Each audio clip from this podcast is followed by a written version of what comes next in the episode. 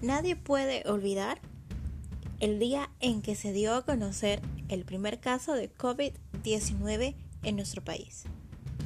Fue un viernes 6 de marzo y algunas personas pensaron que todo estaba controlado. Otras comentaban que el país no estaba preparado para tal enfermedad. Yo simplemente tenía muchas dudas con referente a esto pero las redes sociales estuvieron como bomba. Todo ciudadano comentaba miles de cosas. Unas lógicas como que a partir de esa fecha se debería cerrar fronteras y que se tendría que poner en marcha campañas de alerta a nivel nacional.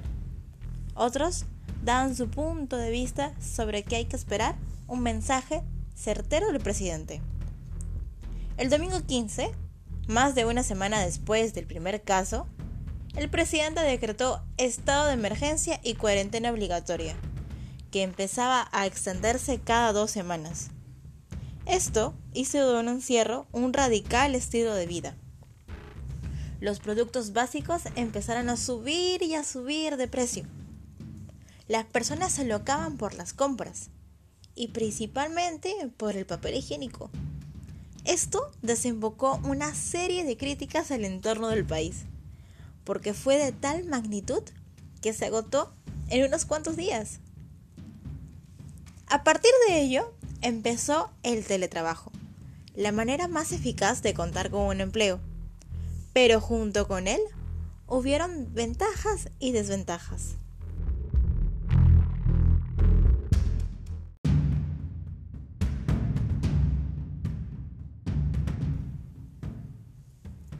Conversando con una joven de 19 años a la que llamaré Mariana, ella me comentó que en el call center donde trabajaba le dieron una capacitación pequeña de esa modalidad, pero que a los pocos días la despidieron, ya que no disponía ni con una laptop ni un celular por donde trabajar, y no esperaron a que ella pudiera conseguir de algún familiar o algún amigo. Yo literalmente me quedé muy sorprendida, pero a la vez me quedé con la pregunta que poco a poco las noticias y la prensa también se empezaron a hacer. Si no hay un personal produciendo en las calles, ¿qué ocurriría con ellas? Días después, el Estado, mediante conferencias de prensa, el presidente junto con su gabinete ministerial, explicaban el aumento de la enfermedad por contagio y los bonos económicos que empezarían a otorgar a cada familia. Lo que a su vez explicaban sobre un decreto supremo donde se comunicaba a la ciudadanía peruana que no se podía salir a trabajar a menos que fueras del cuerpo médico, fuerzas armadas o comerciantes abarrotes. Claro, todo esto con permiso laboral obligatorio.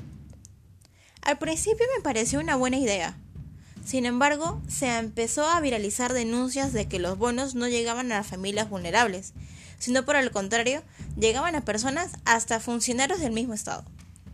Esto hizo que los ciudadanos de cada distrito y provincia empezaran a salir, no por el hecho de faltar a la autoridad, sino por su gran necesidad de tener un alimento y sustento para sus familias.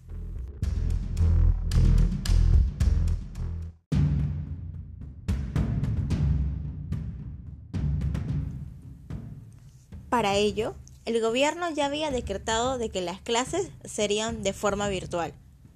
Pero para una cantidad grande de la población que no tiene acceso a Internet, fue donde comenzó otro reto para el Ejecutivo.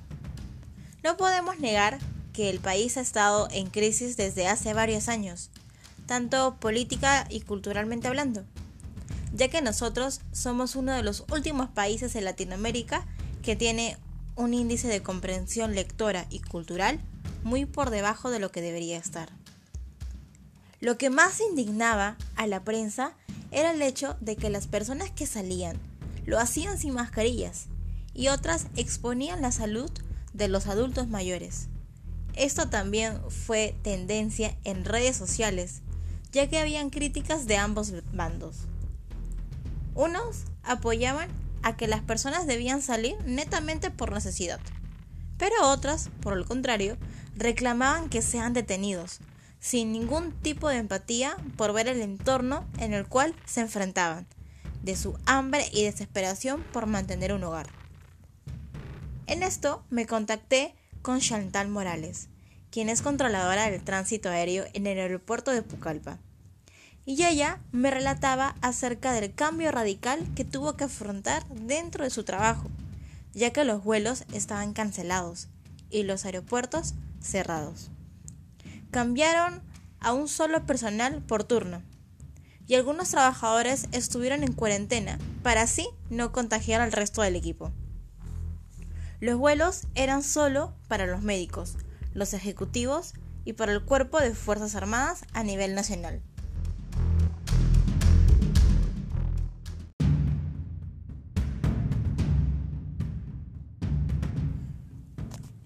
A ella particularmente le afectó porque estaba lejos de su familia que se encuentra en Lima y la única manera que pudieron comunicarse fue por videollamada.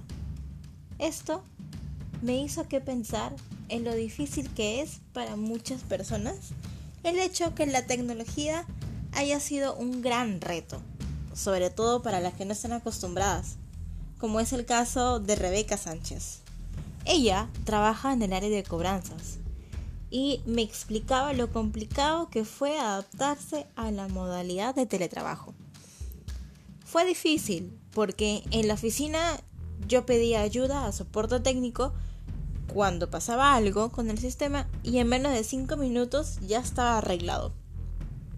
Ahora, desde la comodidad de mi hogar, el Internet se para cayendo y no tengo la cercanía de que alguien me oriente y me desespero muchas veces.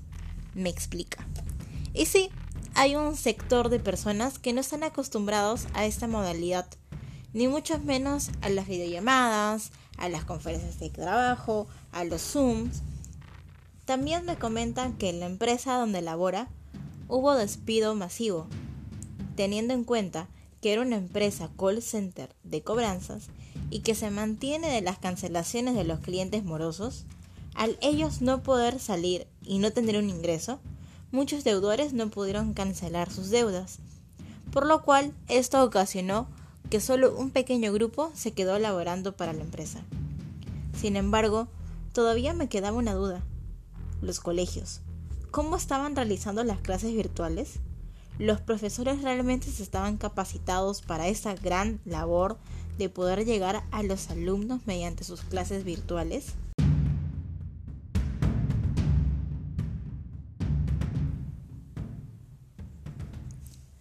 Gisela Vázquez fue quien me ayudó a dejar mis inquietudes.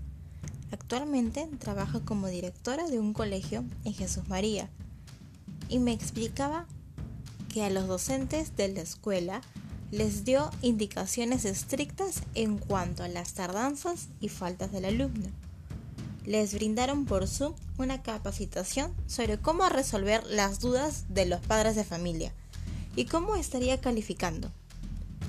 Cada profesor tiene su metodología de enseñanza pero le solicité que el grupo docente una manera muy sencilla e interactiva de brindar clases. Me comenta. Y ese es un punto de debatir. Si un pequeño ya se distrae en el salón de clases, ¿entendería a cabalidad si la clase fuera virtual? ¿Hay algún seguimiento luego de cada clase? Gisela me explica que los profesores consideran oportuno que los padres participen en las actividades del alumno, por lo menos 30 minutos como mínimo. Además, muchos explican que los temas con pizarras y otros con videos que descargan de YouTube también ayudan. Es donde la creatividad toma mucha ventaja, me explica Gisela. Eso es por un lado, por el lado de los colegios. Pero, también podemos hablar de otro, asunto, ¿verdad?